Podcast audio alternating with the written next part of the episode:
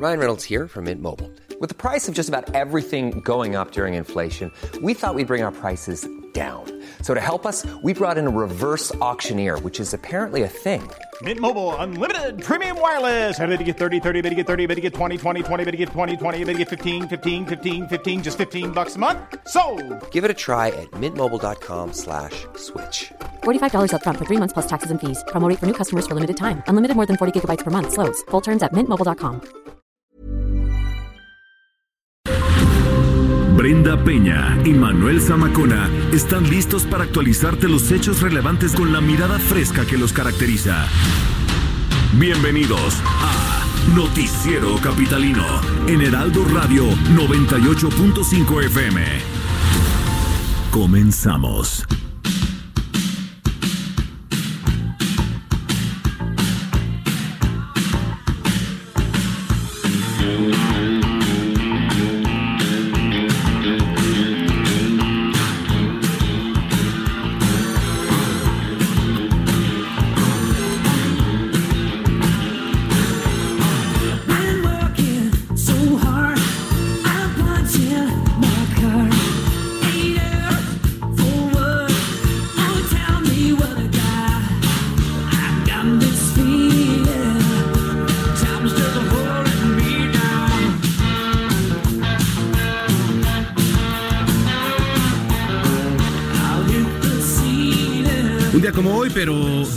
1948, nació en Everett, Washington, Kenneth Clark Luggins.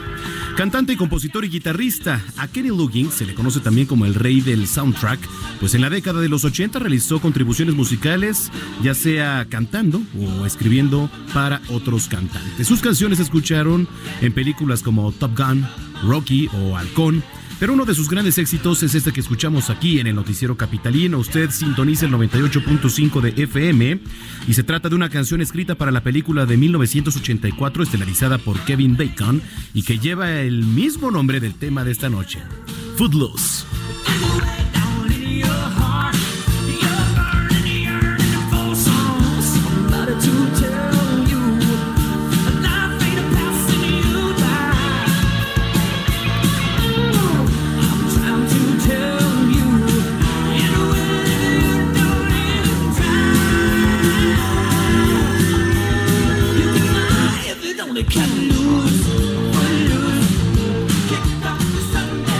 8 de la noche con dos minutos. ¿Cómo están? Muy buenas noches. Bienvenidos al Noticiero Capitalino. Gracias por acompañarnos.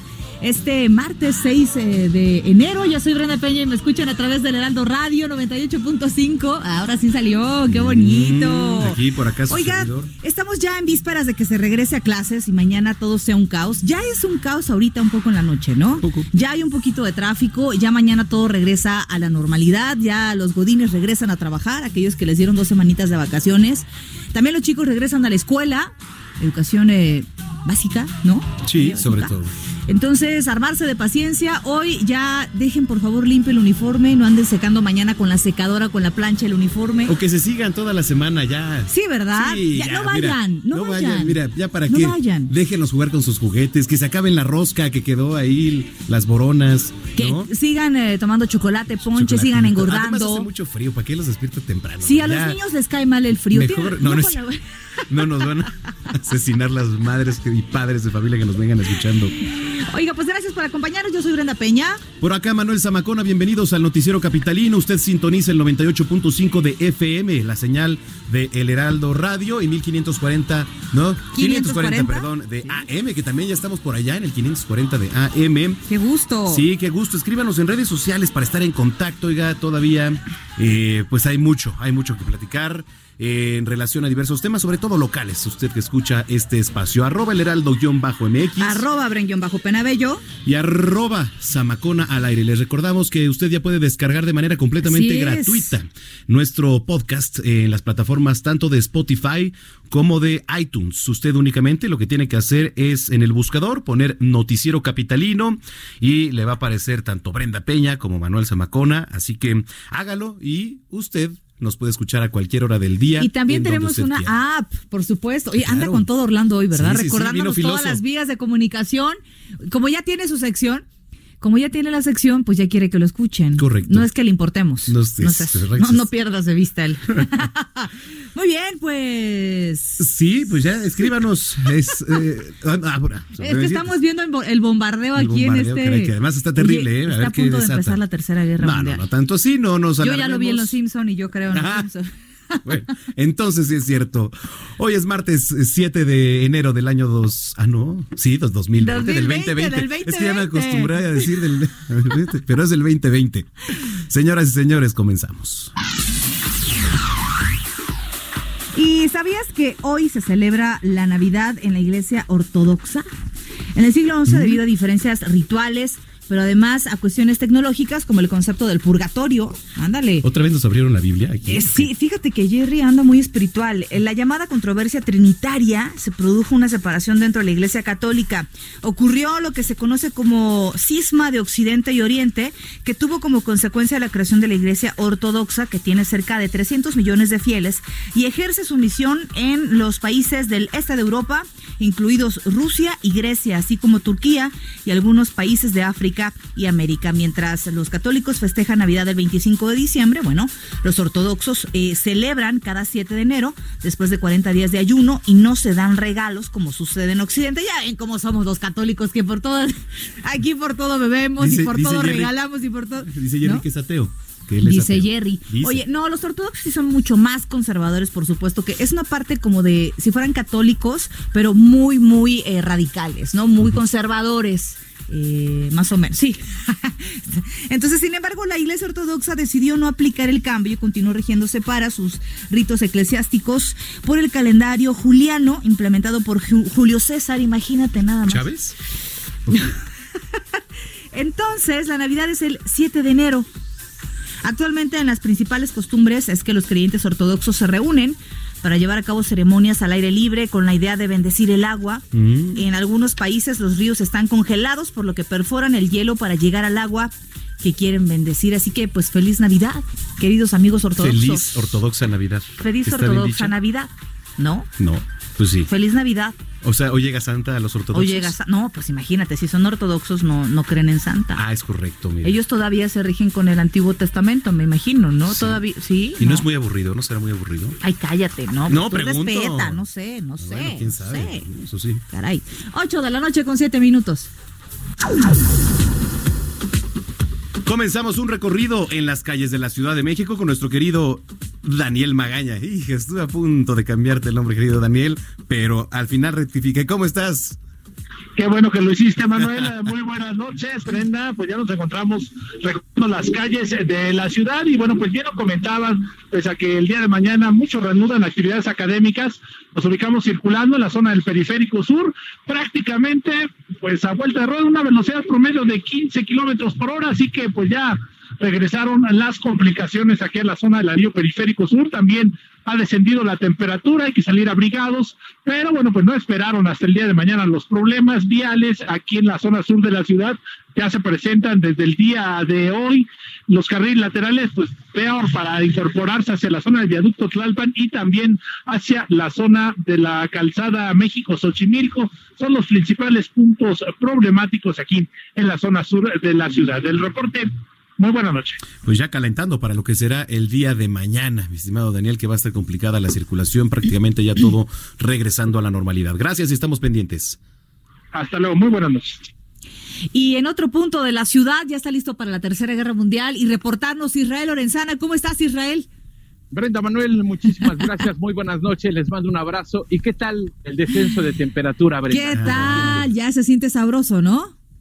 Ya tenemos 12 grados en la temperatura aquí en calles del centro histórico, pero está soplando el, el viento muy fuerte, así que bueno, pues hay que salir abrigados. Tenemos información para nuestros amigos que se desplazan a través del Paseo de la Reforma desde la zona de Bucareli y con dirección hacia Insurgentes, la circulación totalmente aceptable. Comienzan los asentamientos con dirección hacia la zona del Auditorio Nacional, principalmente en la glorieta del Ángel de la Independencia y más adelante en la glorieta de la Diana Cazadora. No hay que pensar en alternativas, ya que superando este punto la circulación mejora con dirección hacia la zona del periférico o nuestros amigos se van hacia la zona de Reforma Lomas, con dirección hacia Constituyentes. En el sentido opuesto, también asentamientos considerables. No hay que abandonar esta arteria. Los carriles laterales funcionan a buena velocidad. Y si requieren de alguna alternativa, puedes ver Avenida Chapultepec, una muy buena opción esta noche para nuestros amigos que van con dirección hacia la zona de Avenida Juárez, Avenida Hidalgo, o con dirección también hacia calles del centro histórico. Pues Brenda Manuel, es la información que les tengo. Muy bien, Israel Lorenzana, seguiremos pendientes y si es necesario, más adelante nos enlazamos contigo. Claro que sí, muy buenas noches. Muy buenas noches. 8 de la noche con 9 minutos. Pues sí, eh, mala noticia para los pequeñines. Mañana miércoles 8 de enero ya regresan a clases. La Secretaría de Gestión Integral y de Riesgos y Protección Civil advirtió que las temperaturas en la Ciudad de México serán más bajas de lo habitual. Se estima que van a alcanzar valores inferiores a los eh, 4 grados Celsius y en las partes altas 6 y quizá 8. Va a variar. Eh, en el resto de la ciudad, por lo que se recomienda enviar a la escuela a los menores pues bien abrigados. Creo que está por demás decirlo, ¿no? Pero bueno, eh, eh, brindarles eh, agua, ponerles eh, demasiado líquido, frutas ricas en vitamina C, ¿no? En el lunch. En vez de ponerle ahí sus donas, pónganle mejor fruta. Hidratar la piel aplicándoles crema y si es necesario, pues póngale en un botecito para que el pequeño se esté hidratando constantemente. Procurar bañarlos en la tarde o en la noche. No importa que vayan hediondos el otro día, oliendo a sábanas, Oigan, pero hay a toallitas, cama, hay, hay almohada. toallitas húmedas. ¿Eh? Hay toallitas húmedas, hay desodorante, este ¿Qué más? Limón. limón, ay, guácala, no. ¿Qué? No, sí ¿Así? ¿No? sí ¿A, a poco no así le, le hacen las Sí abuelitas? ah, eso es para peinarse. que para Entonces, peinarse aquí que era este. En la axila era este. No, espérame. Bicarbonato. ¿No? ¿Qué hay de, de todo? Un baño vaquero, Un baño no, sí vaquero. échense agua, caray. No. Sí. Hay cosas que no se pueden quitar con, to- Tú- con limón ¿Tu hija se baña en la mañana o en la noche? en la noche. En la noche. En la noche religiosamente. Se va oliendo a sábanas. Llueve, truene, este. Sí, pues no. ¿Sí? Pues, ¿A ¿Cómo- poco no se tapa? ¿Cómo huelen las sábanas? Pues a sábana. ¿A qué va a oler? Pues a suavidad. Ah, ándale. a suavidad. A ver, a suavidad. gol. Están Oye, escuchando ahí ya va a bajar con el cheque Ahorita van a bajar con el cheque, ¿eh? Va a venir Jazz. Ándale. Jazz sí, va a sí, venir sí, para- efectivamente. con su cheque ya para. ¿Ya ven cómo son de infelices? Qué barbaridad. Ya descubrimos con qué lava las sábanas Brenda Peña. Son las 8 con 11. Y seguramente una gran cantidad de capitalinos compramos, porque me incluyó un arbolito de Navidad natural, huelen rico, eh, son bonitos. Está, muchos ¿Tú incluso. pusiste árbol natural? Yo puse árbol natural cada año y eh, muchos incluso organizan en familia el ir al bosque y cortar el árbol de Navidad. Es un ritual, aprovechan ahí. Ya sabes que nos encanta la pachanga. Bueno, pero adivinen qué, ya llegó la hora de retirar ese arbolito de Navidad. Ahí viene lo bueno. Eh, y es muy importante tomar en cuenta que existe una alternativa que puede ser ecológica y que puede ayudar a- además al medio ambiente. Anistro nos cuenta. Si te acuerdas de Anistro, ¿no? Ah, ¿Va a ser la sección? Anistro nos cuenta. Anistro nos cuenta. Pues ya se la hice, fíjate nada Mira, más. sin querer.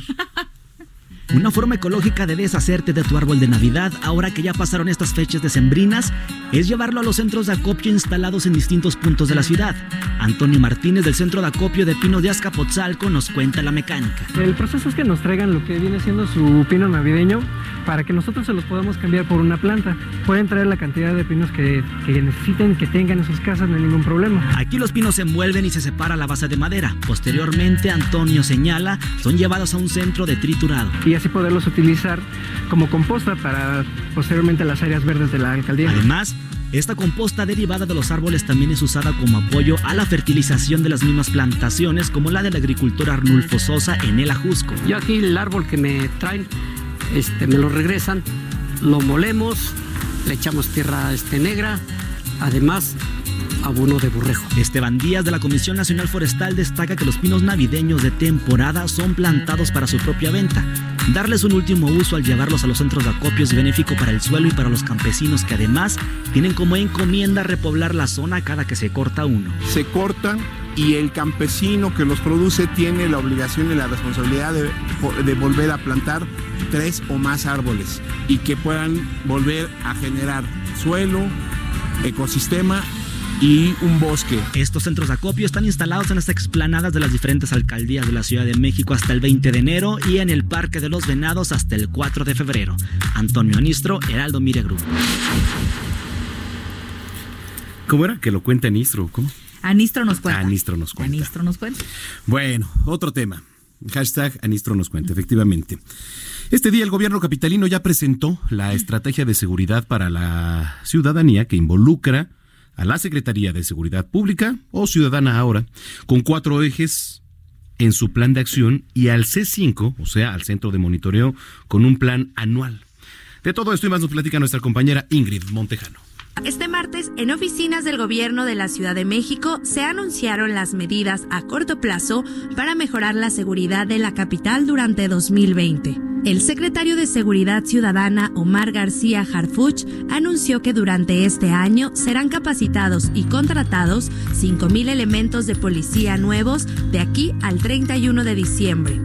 En una primera etapa se asignarán 800 tan solo en enero, así lo señaló el secretario. Los primeros 800 efectivos tienen que estar ya listos y en los sectores eh, antes del 31 de enero.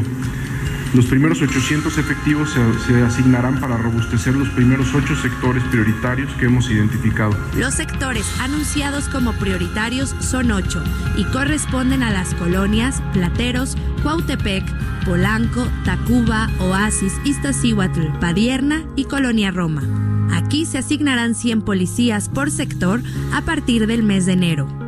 En el tema de desarrollo policial se modifican los tiempos de capacitación pasando de tres meses a ocho meses de academia, incluyendo un nuevo reglamento de carrera policial, así lo anunció Omar García Harfuch. Se profesionalizarán los mandos medios y altos para que obtengan los conocimientos necesarios y el perfil de la responsabilidad que desempeñarán. Para ello, se creará la Escuela de Mandos dentro de la Universidad de la Policía. Además, la Policía de Tránsito será capacitada en materia de seguridad para apoyar a la población y evitar delitos como robo a pasajeros de transporte público, robo a conductores y transeúntes.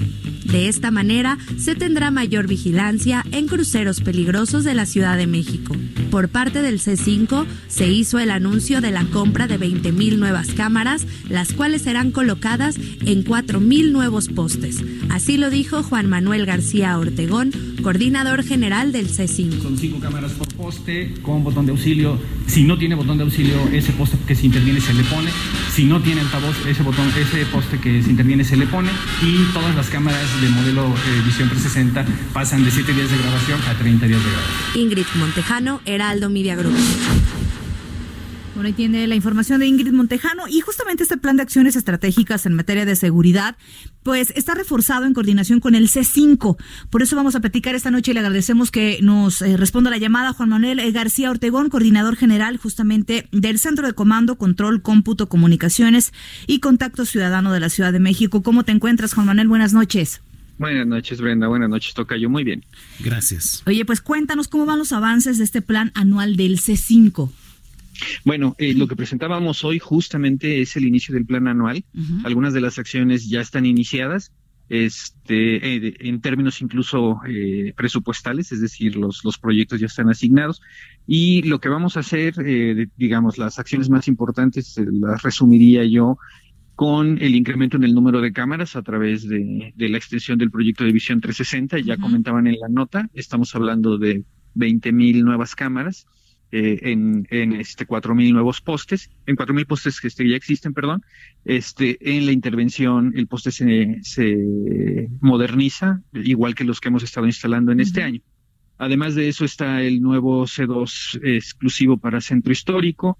También vamos a tener este, una nueva eh, una nueva instalación de cámaras de mi calle, de 10.000 postes, son 20.000, 10.000 tótems, son 20.000 cámaras.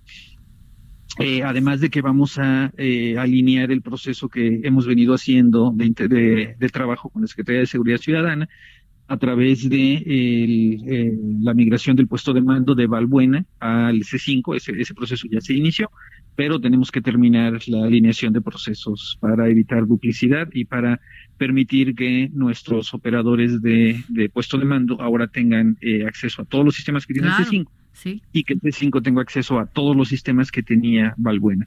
Y finalmente, este otro tema que, que es muy importante para, para mejorar la atención de los ciencias de seguridad pública en la ciudad es la habilitación de un ministerio público en el propio C5. Mm. para que cualquier incidente, cualquier delito, este, del que tome conocimiento nuestros despachadores a través de cámaras o cualquiera de las entradas que tenemos, eh, genere una carpeta de investigación. Es decir, que no vuelva a ocurrir que un incidente del que toma conocimiento C5 no se convierta, bueno, un delito del que tome conocimiento C5 no termine generando una, una carpeta de investigación. Es que ahora eso es muy importante. El almacenamiento aproximado es de 30 días, ¿no? Por ejemplo, de, de, de, un video. Pero, por ejemplo, la gente que está en la calle, la gente de a pie, que ve una cámara en la esquina, que le acaban de robar, no sé, el celular, el automóvil quizá, ¿a dónde se tiene que dirigir para pedir cámaras, para pedir el video de la cámara? Bueno, eh, com como lo hemos comentado en otras ocasiones, propiamente el video de las cámaras del proyecto C5 no se le puede entregar más que autoridad jurisdiccional. Mm. Es decir, el, un particular no puede hacer una solicitud del video. Ya. Y, pero lo que sí que lo que sí que puede hacer es que cuando hace la denuncia, cuando está haciendo la declaración, sí puede indicar que el evento ocurrió cercano a una cámara. Este, como han visto tus, que, tu, tus, tus televidentes, ustedes mismos seguramente también, todos los postes tienen identificado un número, uh -huh. un número que puede ser de cinco o de seis dígitos, ese es el ID, lo que nosotros le llamamos el ID del poste. Entonces, ellos pueden tomar este, nota de, de, de, ese número y facilitárselo en su declaración cuando estén en el Ministerio Público. De todas maneras, el Ministerio Público siempre tiene la instrucción de solicitar los eh, videos que pudieran ser relevantes de las cámaras que están alrededor de los incidentes. Pero por supuesto que siempre ayuda que el, el denunciante de entrada diga de, de, cerca de qué postes se encontraban. Claro. ¿Qué zonas, eh, qué, qué lugares se han priorizado para, para este ejercicio, director?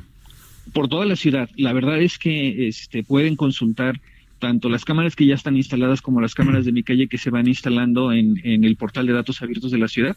Y bueno, checarán que están básicamente distribuidas por toda la ciudad. En el caso de mi calle, hemos priorizado eh, cruces y calles que no tenían cobertura de las cámaras tradicionales del C5. Entonces, eh, están naturalmente eh, más eh, representados en eh, zonas eh, más rurales de la ciudad y también en la periferia de la ciudad, ¿no? En zonas que no tenían, que no estaban tan densamente cubiertas por cámaras. Sin embargo, este, en realidad hay cámaras nuevas, tanto de mi calle como de Visión 360 por todas las alcaldías. Ahora, eh, preguntarle acerca del mantenimiento de estas cámaras, eh, ¿se tiene el recurso suficiente? ¿Se tiene un estimado? ¿Cada cuánto se les va a estar checando o cada cuánto se les da mantenimiento a estos, a estos equipos? Claro que sí, lo, lo, comentábamos durante la presentación ayer. Hemos estado haciendo un esfuerzo de, este, de, hasta de ingeniería financiera, te, te podría decir, para poder hacer que los recursos que tenemos apartados anualmente para mantenimiento de las cámaras sean utilizados de manera más racional. Eh, eh, lo comentaba en, la presentación de la mañana, el último año de la administración pasada, el C5 gastó casi mil millones de pesos en mantenimiento. Y el año pasado pudimos hacer lo mismo con una inversión de menos de 300 millones de pesos. Eso no implica que no reciban las cámaras la atención que deben. Contestando a tu segunda pregunta, todas las cámaras tienen que ser visitadas para mantenimiento preventivo por lo menos dos veces al año. Uh -huh. Como mínimo se limpian, claro. pero no solamente se limpian. O sea, se tiene que checar que los componentes estén operando de manera correcta y si durante la visita de mantenimiento preventivo se encuentra un problema, se corrige. Aparte tenemos una, pues básicamente lo que sería el equivalente a una póliza de mantenimiento correctivo en el que cuando se detecta una falla este, en alguno de los componentes de la cámara, pues va una cuadrilla y la y la este y la repara, ¿no? Este proceso es continuo, este les comentaba también nuevamente en la mañana, este que tenemos alrededor de 120 intervenciones de poste por día para que se dé una idea de, más o menos este cuál es el calado del plan de mantenimiento que tenemos. Entonces, aunque aunque por un lado buscamos este racionalizar el uso de los recursos, maximizar el uso de los recursos, de todas maneras estamos eh, garantizando que tengan cobertura durante todo el año. Muy bien. Muy bien, y ya nada más fin, para finalizar, eh, Tocayo, platícanos, hace unos días nos tuvimos que comer varios un bolillo para el susto, se disparó la alerta sísmica en muchos de los postes, fue parte del mantenimiento, van a continuar con este mantenimiento, se garantiza que ya no vuelva a sonar la alerta, platícanos un poco ya nada más para concluir el tema. Bueno, eh, eh, primero perdón una disculpa por, por, por incrementar tu, tu este tu La ingesta de- diabetes, cara. de, de bolillo. Este, bueno, pr- primero ya lo hicimos en su momento, este, ofrecer una, ofrecer sí, una sí. disculpa. Este, en realidad lo que sucedió fue que hemos estado realizando unas pruebas para garantizar que la nueva tecnología que estamos metiendo en los postes, este, esté funcionando de manera adecuada en conjunto con la tecnología que ya tenemos y que no vamos a poder cambiar, este, digamos, en una sola exhibición, por así decirlo, y que nos va a llevar todavía esta, este año, este ejercicio y probablemente el que sigue para tener la misma tecnología en todos los postes. Entonces ahorita estamos conviviendo básicamente con tres generaciones de altavoces, entonces tenemos que realizar pruebas para poder garantizar que todo funciona de manera correcta. Muy bien. El año pasado estuvimos trabajando con el CIRES, que es realmente el que envía el, el- el sonido de alerta sísmica, en un esquema que nos permitía hacer pruebas eh, de manera cotidiana sin generar este, problemas porque no se escuchaba la prueba.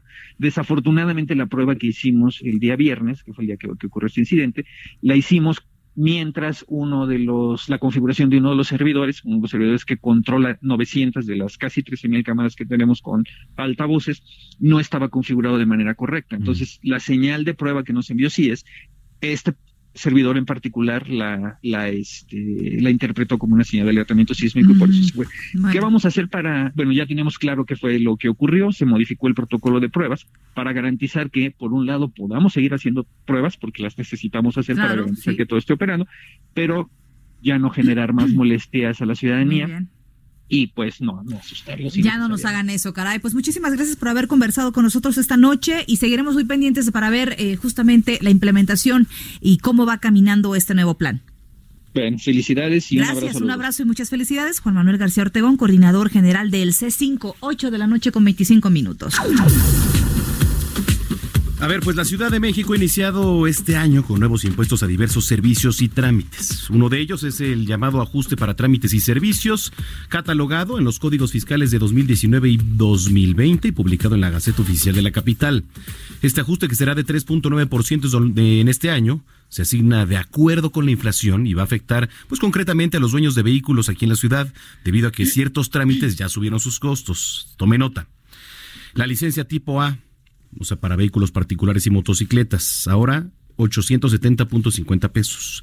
El tarjetón tipo B para conducir taxis, 1.081 pesos. El tarjetón tipo C para manejo de vehículos de transporte de pasajeros, 1.566.50 pesos con vigencia de dos años. Pero también, ¿qué creen? Sí, suben las multas. Para inmovilizador por estacionarse en lugares y rampas designadas para personas con discapacidad, 1.175 pesos. Los parquímetros, 2.56 pesos por cada 15 minutos. En el caso de la tenencia vehicular, continuará el subsidio del 100% a personas físicas o morales sin fines de lucro, poseedoras de autos cuyo valor eh, depreciado, incluyendo el IVA, no exceda los 250 mil pesos. Así que bueno, pues ahí tiene parte de los datos que tiene que saber los aumentos este año, querida Brenda. Así es, a tomarlo en consideración. Y a propósito de trámites vehiculares, la Secretaría de Movilidad Capitalina, que encabeza Andrés Layuz, informó que los trámites vehiculares en la Ciudad de México se encontraban suspendidos indefinidamente, esto debido a dificultades en el registro público vehicular. Para conocer el estatus de este problema, saludamos a Carlos Navarro. ¿Cómo estás, Carlos? Buenas noches. Muy buenas noches, Brenda, Manuel. Y bueno, después de dos días de incertidumbre, los trámites vehiculares en la Secretaría de Movilidad Capitalina, encabezada por Andrés Layuz, ya fueron reiniciados luego de la suspensión por fallas en el sistema del registro público vehicular Repube. Ahora los ciudadanos ya podrán realizar altas, bajas y movimientos que incluyen reposiciones y renovaciones de tarjeta de circulación de manera presencial, altas y bajas de placas y cualquier corrección de datos. Y es que cada mes en la Ciudad de México se realicen alrededor de 25 mil trámites de control vehicular. Incluso en esta época del año la demanda aumenta por obvias razones y recordemos que el objetivo principal del Repube es la identificación y control vehicular para inscripciones o altas, bajas, emplacamiento, infracciones, pérdidas, robos y recuperación de los automóviles que se fabrican, ensamblan, importan en territorio nacional. Entonces comentarle a nuestros radioescuchas que los trámites vehiculares ya están eh, rehabilitados en la Secretaría de Movilidad después de dos días de incertidumbre que no se pudiera llevar a cabo ni uno solo. Esa es la información que les tengo. Que vaya que sí, nos hicieron padecer las de Caín, sobre todo cuando lo dieron a conocer por medio de las redes sociales. Pero bueno, ya ahora ya sabemos el estatus. Gracias por el reporte, querido Carlos. Hasta luego. Muy buenas noches, 8 de la noche con 28 minutos. Es momento de escuchar las tendencias y Y escríbanos en las redes sociales, por supuesto, Ah, ¿sí- ¿Sí también. podemos decir Waze? Sí, porque nos da el reporte vial. Ah, ah. Sí, sí, sí, por supuesto. Digo, como ya bajaron ahorita el cheque que ah, del gol que acabo de meter Sí, lo que he exacto. pasado, no quería arriesgarme, cara. Usted escucha el 98.5 de FM aquí a través de la señal de El Heraldo Radio. Esto es el noticiero capitalino. Y también a través del 540 de AM. Redes sociales arroba el heraldo-mx Arroba bajo penabello. y arroba Zamacona al aire. Síntesis informativas en Twitter. ¿Qué, Waze. qué tendencias? Pausa y volvemos. Tendencias, güey. Y pásenme mi cheque, por favor. Es- Esto es lo que ha sido tendencia hoy en Twitter. Hoy martes es tendencia en Twitter el exsecretario de Seguridad Pública Genaro García Luna, pues de acuerdo con un documento judicial se encuentra en negociaciones con autoridades de Estados Unidos para ser testigo protegido y en caso de ser necesario reducir una posible sentencia. Es necesario recordar que el pasado 3 de enero García Luna se declaró no culpable de los cargos que le imputan. Será el próximo 21 de enero cuando se lleve a cabo la segunda audiencia en el mismo escenario donde se juzgó a Joaquín El Chapo Guzmán. Otro tema que tuvo relevancia en Twitter es el hashtag López Mentiroso y Hablador. Esto luego de la disputa entre elementos de la escolta del presidente y miembros de la policía de Morelos por haber desfundado un arma para amedrentar a campesinos que le gritaban mentiroso al titular del Ejecutivo. Usuarios de la red comentaron los sismos que se han registrado en Puerto Rico, donde la gobernadora Wanda Vázquez declaró estado de emergencia y activó la Guardia Nacional tras el sismo de 6.4 grados la madrugada de este martes y el de esta mañana de 6 grados de magnitud. Cabe mencionar que la alerta de tsunami que se activó en los primeros minutos fue cancelada. En Twitter se destacó el juramento de Juan Guaidó como presidente encargado de Venezuela tras lograr entrar por la fuerza al Palacio Federal Legislativo. En su cuenta de Twitter, Guaidó señaló que entraron a cumplir con su deber, no con la violencia, sino con la fuerza de la razón y la mayoría. En la red social trascendió la estampida que se registró durante el tercer y último día de los funerales del general iraní Qasem Soleimani, donde se han registrado al menos 56 personas fallecidas. Autoridades atribuyeron esta tragedia a la masiva afluencia de ciudadanos. Para terminar, en Twitter se informó que en España Pedro Sánchez fue electo como presidente, pues el Congreso votó a favor del candidato del Partido Socialista Obrero Español. Usted está al día de lo que es tendencia en Twitter. El Heraldo Radio y Waze te llevan por buen camino. Buenas noches. En el centro, Paseo de la Reforma a la altura de Peralvillo se encuentra saturada. La velocidad promedio en esta zona es de 4 kilómetros por hora. Más adelante, la velocidad mejora a 14 kilómetros por hora. En el poniente vas a encontrar tráfico muy pesado en periférico a la altura de Constituyentes. De sur a norte, la velocidad promedio es de 7 kilómetros por hora y de norte a sur 42 kilómetros por hora. En el norte, en Avenida Lomas Verdes, a la altura de Periférico, la velocidad promedio es de 9 kilómetros por hora y vas a tardar en cruzar esta zona con mucho tráfico, aproximadamente en unos 14 minutos. En el sur, calzada de Tlalpan a la altura de Cuapa con velocidad promedio de 4 kilómetros por hora. Más adelante, a la altura de Río Churubusco, la velocidad mejora hasta 30 kilómetros por hora. Con el Heraldo Radio y Waze te damos soluciones en tu camino. El Heraldo Radio 98.5. Continuamos después del corte con las noticias más relevantes en las voces de Brenda Peña y Manuel Zamacona en el noticiero capitalino en Heraldo Radio 98.5 FM. Regresamos. Regresamos con Brenda Peña y Manuel Zamacona al noticiero capitalino en Heraldo Radio 98.5 FM.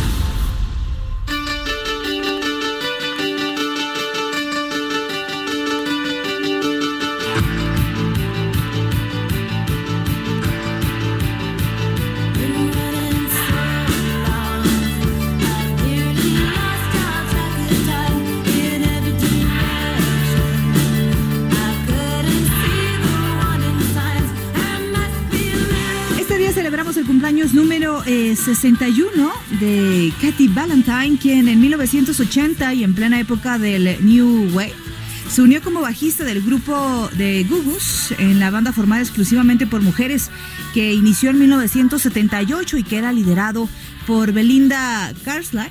Después de la disolución de esta agrupación, Katy formó otros grupos como eh, Hooters Killers, Hooters Killers, entre otros. Lo que escuchamos es parte de su trabajo con esta agrupación. Apareció en el disco de 1984 llamado Good eh, for Gone. El tema se titula Head Over Heads.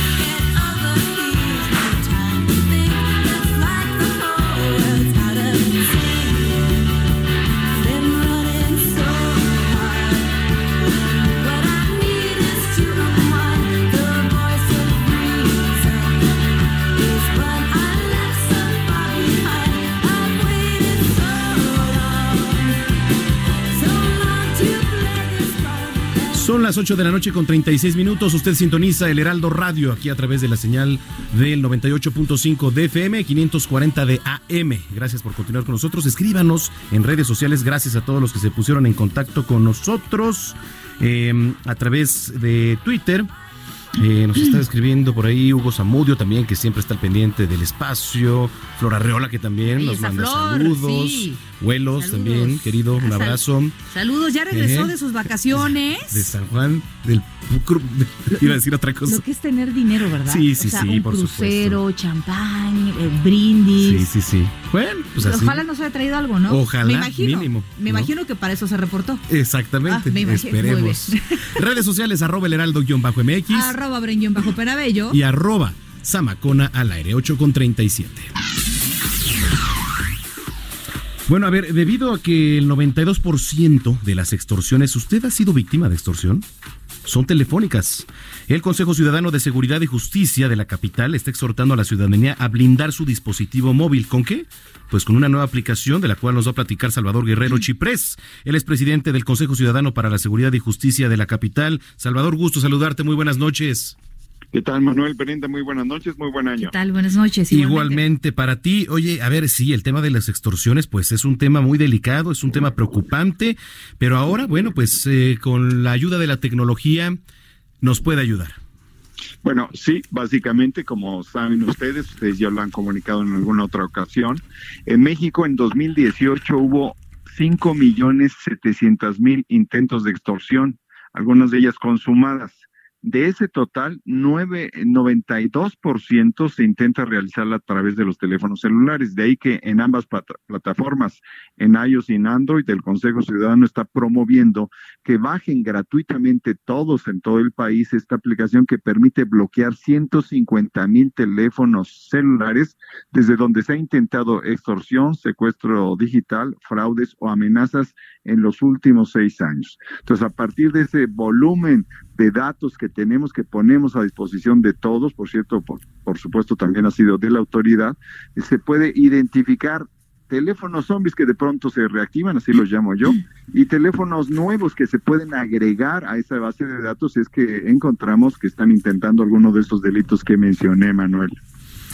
Bien. Ahora, ¿cómo, ¿cómo hacer un plan? Eh, obviamente platicábamos esto en Noticias México y decíamos, el factor sorpresa en las llamadas de extorsión, eh, sobre todo son, no estás esperando que tu teléfono suene y que te dé información, eh, a lo mejor general, pero que en ese momento tú dudas, ¿no? De si verdaderamente la persona que está al teléfono es tu familiar o no. Podría ser el tono de cualquier, de voz de cualquier mujer, pero tú sí lo puedes asociar incluso por el miedo al de tu hija, al de tu mamá, ¿no?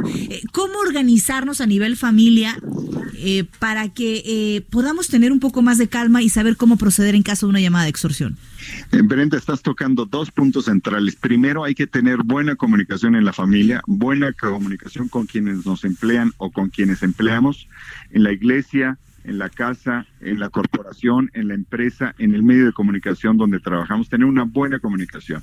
Número dos, por supuesto, el maleante, el mañoso, se aprovecha de la sorpresa, se aprovecha del sentido de urgencia y también de una percepción de inseguridad que puede favorecer un clima eh, personal de reaccionar ante el tema que nos está planteando. Por ejemplo, que secuestraron a una persona cercana, que esa persona se tuvo un accidente, que cualquier variable que suponga crear un estado artificial de urgencia y manipular a través de eso para que la persona termine depositando una cantidad en una tienda de conveniencia, entregando una factura de un vehículo, e inclusive en algunos casos, como hemos llegado a tener información, que personas entregan parte de sus inmuebles o un inmueble eh, res- para atender una situación de emergencia extrema. Entonces, sí tenemos que estar alertas. Así que, en resumen, comunicación familiar, mucha, como tú lo dices, Brenda, y también algo que se reduce a tres palabras, colgar, verificar y denunciar. A ver, eh, ¿hay meses en los que incrementa el, el delito de, de extorsiones, Salvador? Bueno, más bien yo diría de esos cuatro que se ocurren en la vía digital, yo diría que los que tienen que ver con fraude más que la extorsión, aunque sí pueden combinarse, inclusive el tipo legal a veces nos impide reconocer que se, se imbrican, se, se relacionan uno y otro delito. En el caso de compraventa fraudulenta de vehículos que se anuncian en las plataformas más conocidas que hay ahí a disposición del público. Y sí, hay ocasiones, digamos, en Semana Santa, digamos, en la cercanía de las vacaciones de verano, y sí, en la parte final de cada año. Eh, tiende a haber un ligero incremento en algunos de esos delitos que mencioné, particularmente fraude y extorsión. A ver, entonces, para todos los radioescuchas que nos vienen sintonizando aquí a través del 98.5 de FM, el de Heraldo Radio, lo único que tienen que hacer es descargar la aplicación que además es gratuita en los sistemas de Android y también de iOS, ¿cierto? Sí, eh, y es no más extorsiones, se baja y es muy sencillo el protocolo para agregar nuevos teléfonos que pudieran estar relacionados con esos delitos. Así es, Manuel. Y finalmente la línea de seguridad y el chat de confianza que también siempre está ahí a, a la orden. Sí, así es. Y si me permite re- eh, repetirlo rápidamente, 55 55 33 55 33. Estamos mejorando y ampliando nuestro servicio. Acabamos el domingo de abrir una oficina en Iztapalapa que ponemos a disposición de esa enorme alcaldía también. Que digamos que es como un tipo de descentralización, ¿no? Porque, por ejemplo, aquí también nos escriben, dice, ¿existe alguna zona en particular en donde ocurre más este tipo de extorsiones? Sí, sí existe. Eh, por su número, sí, tenemos ahí eh, Iztapalapa, precisamente, está. Gustavo Madero, y también por la intensidad del movimiento comercial, está ahí Cuauhtémoc y está Venustiano Carranza, y también las otras delegaciones, en todas las alcaldías, perdón, dije delegaciones, corrijo, alcaldías, en todas ocurren todos los delitos, pero sí por número de población y por volumen de, eh, de intercambio económico, yo diría que esas son las más importantes. Salvador, gracias por platicar con nosotros y estamos en comunicación. Muchísimas gracias y que tengan un excelente año. Y hay que vivir con confianza, hay que estar listos para enfrentar a la inseguridad, combatir la delincuencia, pero básicamente compartir una sensación de seguridad es. que parte desde la familia, la escuela, el trabajo, la iglesia. Definitivamente, y esto es informándose y actuando con cautela y estar bien, bien preparado. Gracias. Gracias, hasta luego. Buenas noches. Es Salvador Guerrero Chiprés, presidente del Consejo Ciudadano para la Seguridad y Justicia de la Ciudad de México. Son las 8 con 43. Oye, y saludos a Eligio Juárez, que nos escribe y dice, qué excelente tema de Gugus, excelente espacio informativo. Mira, ahí, ahí te va, Jerry. Ahí te hablan. Ahí te hablan, Villela, Jerry, que muy bien esa canción. de la canción, de la rola de Gugus. de Gugus. ¿Eh? Oye, justamente hablando de Jerry, para todos los amantes del desarrollo tecnológico, fíjate, fíjate qué bonito escribió Jerry. Nuestro Jerry Villela, ya es, ya es- ya es mío y tuyo. Y mío también. Nos ha preparado este material con el que nos invita a preparar eh, maletas para irnos a la feria más importante de tecnología en Las Vegas. Ya nos vamos, señores. Vámonos. Del 7 al 10 de enero se lleva a cabo una nueva edición del Consumer Electronic Show en Las Vegas, Nevada. Es el foro más importante en América para que las grandes tecnológicas den a conocer sus productos o las tendencias que dominarán el resto del año. Este evento se celebra desde 1967 y hasta 1994 se celebró dos veces al año. El primero en invierno, la sede Las Vegas, y el otro en verano, la sede Chicago, Illinois. A partir de 1995, esta feria se celebra una sola vez al año. Se dejó fija la sede de Las Vegas y es una de las de mayor importancia mundial. En esta feria se han presentado productos como la videograbadora en 1970, el reproductor de Laserdisc en el 74. En 1981 se presentó el reproductor de disco compacto. En 1996 el DVD. En 2013 la pantalla de ultra alta definición. Este año, la Feria Internacional de Electrónica de Consumo estará plagada de drones y robots. Incluso, el gigante surcoreano ha presentado a los humanos virtuales que, según la compañía, pueden conversar y sentir emociones como si fuera una persona real. Estos humanos virtuales llamados Neon son seres digitales personalizados que pueden aparecer en dispositivos o en videojuegos y que son capaces de ejercer como presentadores de televisión, portavoces o actores de cine, incluso como amigos o compañeros personales. Otra de las novedades, también del gigante surcoreano, es la presentación de varios televisores. Destaca el que han llamado la joya de la corona, pues se trata de un panel 8K impulsado por inteligencia artificial que tiene 99% de pantalla y 1% de bisel, que a una distancia de 3 o 4 metros desaparecen creando un efecto inmersivo total. El dispositivo cuenta con el asistente virtual de la compañía llamado Bixby, pero además integra a Alexa. Otra de las novedades que se espera en esta feria es la confirmación de la quinta generación de la esperada consola de videojuegos PlayStation 5, que tiene una unidad de Blu-ray de ultra alta definición y sonido en 3D, entre otras actualizaciones. La presentación oficial se llevará a cabo en junio próximo en el marco de la Expo Entretenimiento Electrónico, que es la convención de videojuegos más importantes de la industria. En este CES de Las Vegas no solo veremos novedades tecnológicas, una parte importante de este será la visión de negocios que generen fusiones que hagan nuestra vida mucho más fácil.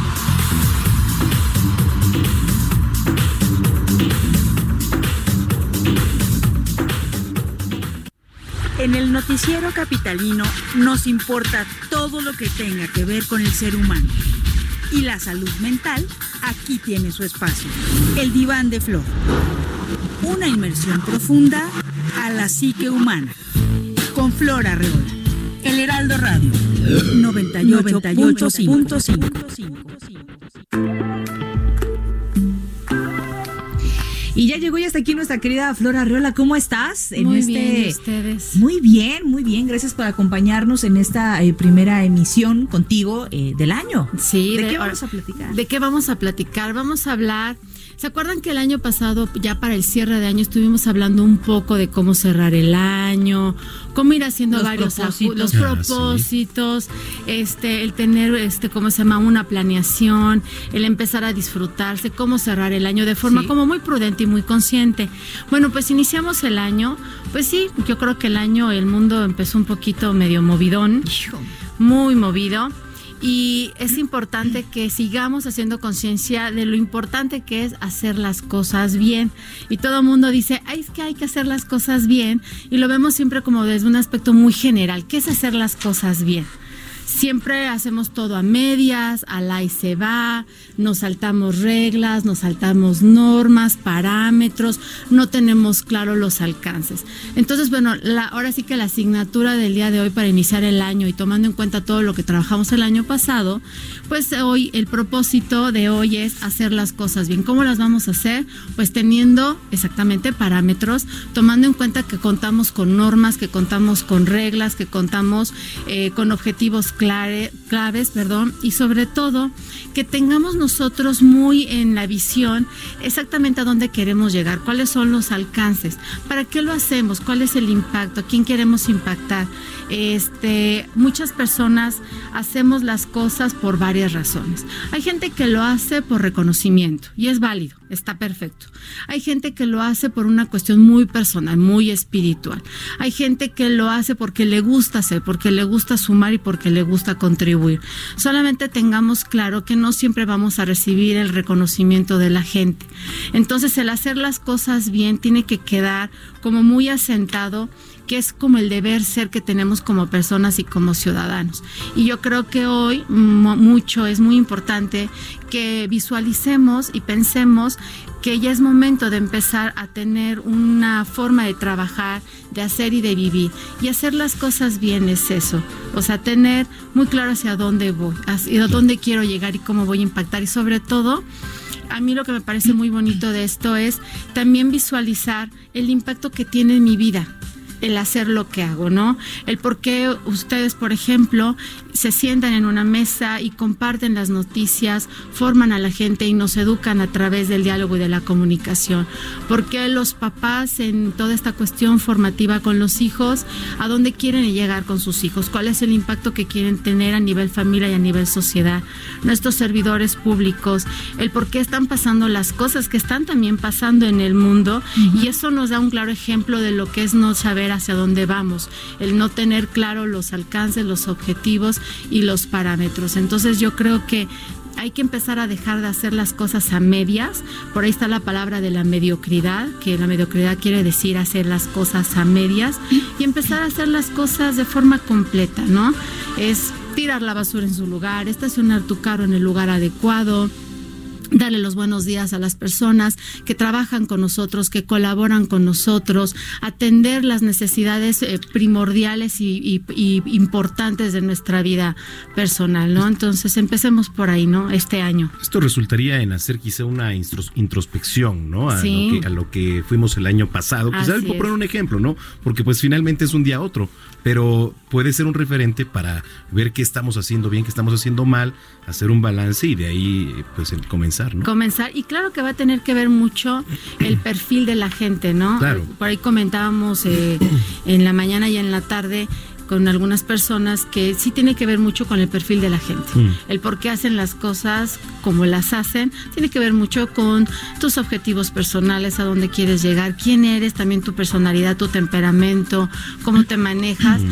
pero hay que hacer la introspección y, yo creo que habíamos dicho el año pasado que este año era un año energético importante y pues no podemos movernos de ahí porque si no otra vez volvemos a caer en la desarmonía y, y, lo que hoy sucede en el mundo es el claro ejemplo de lo que nos está, es reflejo de lo que somos como personas. Pues está tremendo. Y la verdad es que cada que hay un inicio de año nos da por reflexionar. Sí. El fin de año y el inicio de año, ¿no? ¿Qué quiero hacer nuevo? ¿Qué he hecho? Y normalmente lo hacemos en lo negativo pero no nos vemos o no hacemos un balance de, lo, positivo, ¿no? Así es.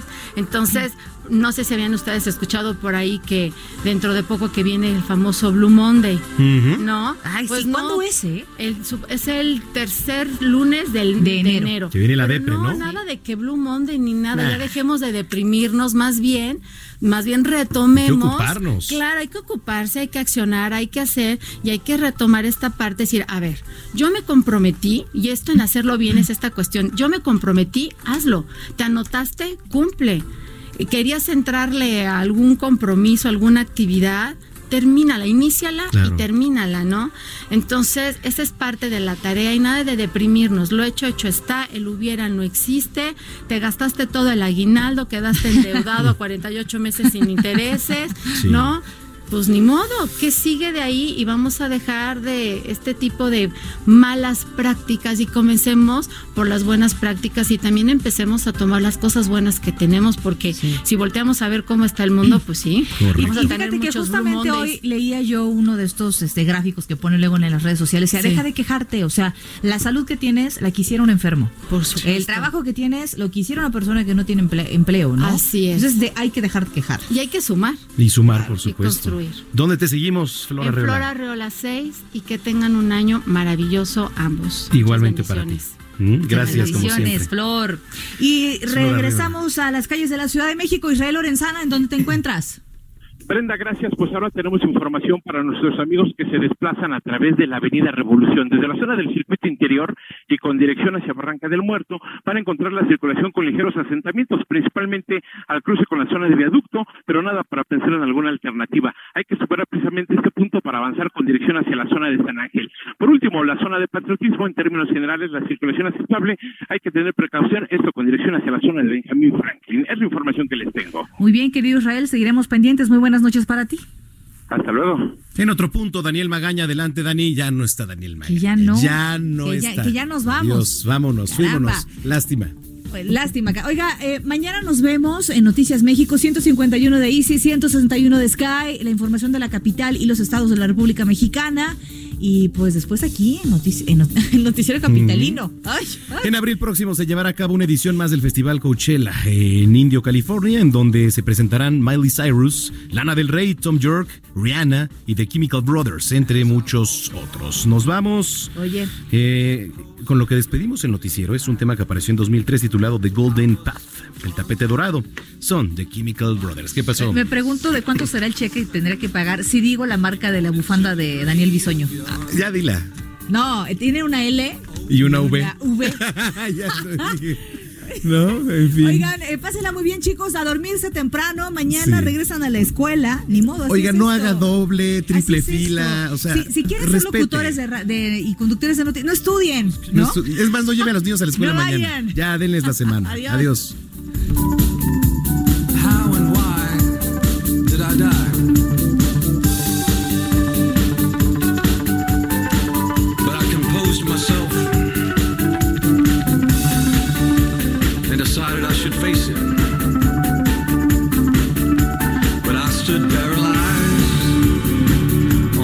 On the supposed golden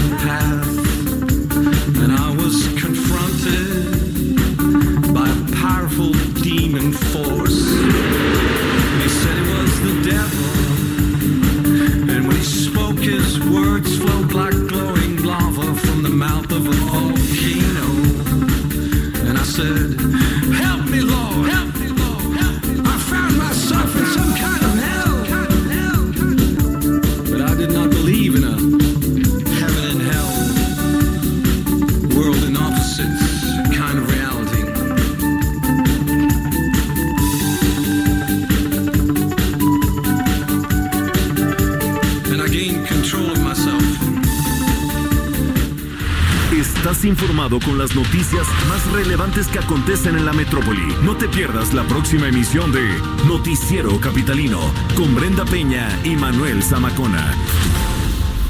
Escucha la H, Heraldo Radio. Like to look five years younger? In a clinical study, people that had volume added with Juvederm Voluma XC in the cheeks perceived themselves as looking five years younger at six months after treatment. Look younger, feel like you. Add volume for lift and contour in the cheeks with Juvederm Voluma XC. Reverse signs of aging by adding volume to smooth laugh lines with Juvederm Volure XC. For important safety information and to find a licensed specialist, visit juvederm.com. That's J U V E D E R M.com. Not for people with severe allergic reactions, allergies to lidocaine, or the proteins used in Juvederm. Common side effects include injection site redness, swelling, pain, tenderness, firmness, lumps, bumps, bruising, discoloration, or itching. There's a risk of unintentional injection into a blood vessel, which can cause vision abnormalities, blindness, stroke, temporary scabs, or scarring. Talk to a licensed specialist to find out if it's right for you.